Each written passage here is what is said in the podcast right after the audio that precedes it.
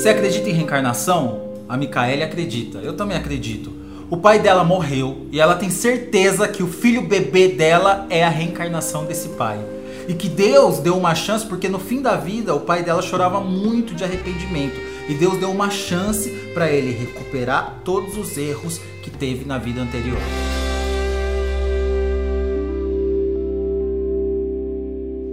Micaele, quantos anos você tem? Eu tenho 20 anos. 20. E o seu filho tem quantos anos? Meu filho tem 3 anos. Vai fazer 4 em dezembro. Tesouro, como que era a sua relação com seu pai quando ele estava vivo? Assim, eu acredito muito na vida após a morte. Uhum. Eu sempre fui muito apegada ao meu pai. Meu pai, ele tinha alguns problemas familiares e quando eu tinha nove meses ele foi preso. Aí quando ele saiu eu tinha sete anos. Só que meu pai não podia andar na rua. Aí a gente se mudou para outra cidade. Aí ficava, que é 100 quilômetros uhum. da cidade que eu morava. Aí a gente ficava, né, intercalando lá e cá. Estudava aqui onde eu moro hoje e ia para a cidade. Lá, final de semana.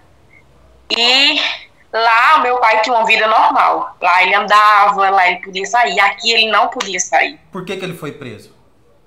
É, meu pai fez vários homicídios. Uhum. Quando eu ainda estava na barriga. E por que, que ele não podia sair na rua? Aqui, porque a morte que meu pai fez foi aqui na cidade onde a gente residia no momento, né? Tá, entendi. Aí, aí vocês não podiam sair, mas lá você podia. Lá a gente tem uma vida super normal. Uhum. Ele era um pai muito carinhoso. Ele era um pai atencioso. Fora, aí ele era fechado. Quando com pessoas fora da relação, ele era fechado. Quem via ele fora dizia que aquele homem machista e ignorante, que aqui é Nordeste, né? Uhum. Ele sempre foi aquele homem rígido, mas com as filhas, três filhas mulher, ele sempre foi um bom pai. Sempre conversou, sempre aquele pai carinhoso. E eu tinha muito medo de perder ele, mas eu sabia que um dia eu ia perder ele. E vocês sabiam que ele tinha cometido homicídios? Sabia. A minha mãe deixou muito claro. Uhum. Sempre foi muito claro. A gente ia pro presídio, pequenininha, e até ele sair a gente ia visitar ele no presídio de Salgueiro. Uhum. Aí, mas a gente sabia que ia perder ele, né? Que por tudo que ele fez um dia, a, fam a família, né? Das pessoas iam atrás, os filhos, alguém. E eu tinha muito medo, eu pedi a Deus que antes dele me levasse, porque eu não sabia se eu ia, como eu ia é, ficar depois da perca dele. Uhum. Até hoje me, eu sinto muito. Eu me emociono muito falando da perca dele. E como que ele foi embora? O que, que aconteceu? Eu, foi assim, foi num dia de terça. Era janeiro, fevereiro. Era em maio. Aí tava eu, minha mãe e minha irmã aqui, na cidade que a gente reside, e ele lá. Aí minha irmã disse bem assim: é, eu sonhei, mãe, bem assim, minha mãe levantava 5 horas da manhã, que minha mãe é faxineira. Uhum. Aí ele ia trabalhar e não deixava a gente só, a gente ia pra casa da, da minha avó, ficar com a minha tia. E eu ajudava a minha avó e no final ia pra escola. Aí minha irmã levantou e disse assim: é, Após, Micaele, hoje eu sonhei que seu passarinho ele tava morto e tava com a barriga bem sequinha. Aí eu olhei pra minha mãe e disse, mãe, eu sonhei hoje com meu pai. Ele tava, tava só de short e tava morto, cheio de tiro. Aí minha mãe olhou assim, a gente também seguiu, né? Uhum. Quando foi nove horas, a minha mãe tinha ido no banco, resolver umas coisas, e eu tinha, eu vinha saindo do banheiro.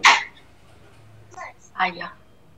Eu vinha saindo do banheiro e ela disse, Micael, eu tenho que contar um, um negócio, mas não chore. Aí eu já comecei a me desesperar porque eu sabia que era ele. Aí ela disse, mataram seu pai. Eu fiquei louca, sabe, correndo e não sabia como reagir àquele momento. Depois que ele morreu, depois de quanto tempo você engravidou? Ele morreu em maio. Em março de 2017, eu engravidei. Mas eu não sabia que eu estava grávida. Uhum. Eu já descobri fazer três meses. E como é que foi isso? Por que, que você acha que o seu filho é a reencarnação dele? Assim, eu ainda não sabia que estava grávida. Aí eu estava dormindo no quarto do meu tio, que ele trabalha fora, e eu dormia lá na casa da minha avó, né, nesse dia. Aí eu sonhei dizendo assim, que eu tinha um bebê dentro do banheiro e, e eu saía, deixava o bebê e dizia que eu entrava num quarto azul, tinha várias coisinhas de bebê Só que eu vi um bebê que era de outra pessoa. Então eu voltava para casa e entrava nesse mesmo quarto que eu tava dormindo. Aí minha tia dizia: Você sai, deixa seu, seu filho na responsabilidade de outra pessoa, venha que o filho é seu. Aí eu dizia: Pega uma madeira. Aí enquanto a mamãe tava ele, eu via alguém chegando perto de mim, só que eu não conseguia ver a pessoa. E era bem forte a voz: Tá vendo esse bebê aí? Aí eu só dizia que sim. Ela diz: esse bebê aí é a reencarnação do seu pai. É seu pai em outra vida. É seu pai sendo seu filho. E vai ser um menino. Aí eu fiquei assim, né? Era sonho. Aí eu acordei, tudo certo. Aí eu contei, contei lá em casa. Ó, povo, não, isso é sonho. Isso deve ser sonho só. Porque era muita pegada aí. Decifraram que tinha sido isso, né? Uhum. Um mês depois eu descobri que eu tava grávida. E você acordou com que era um sensação? Eu acordei assustada, porque eu nunca tinha sonhado assim tão realista. Ah, foi realista então. Foi. Uhum. E esse lugar que você tava, essa pessoa, você não, você não viu a cara dela? Não, e era o mesmo quarto que eu tava dormindo, realmente. Quando eu acordei, eu tava no mesmo quarto. E o, a sua mãe, o que, que ela achou quando você contou que tava grávida? Hum, Ela só dizia, eu já sabia. Só dizia que sabia já. E durante a gestação você sonhou com seu pai?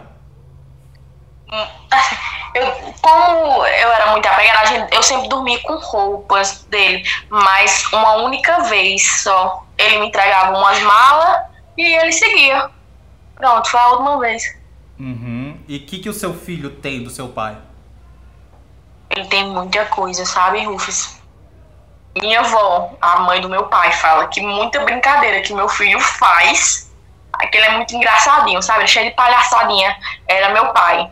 Meu pai era, era da fazenda, né? Meu filho é louco por cavalo, por cabrita, essas coisas. Meu filho gosta do mato.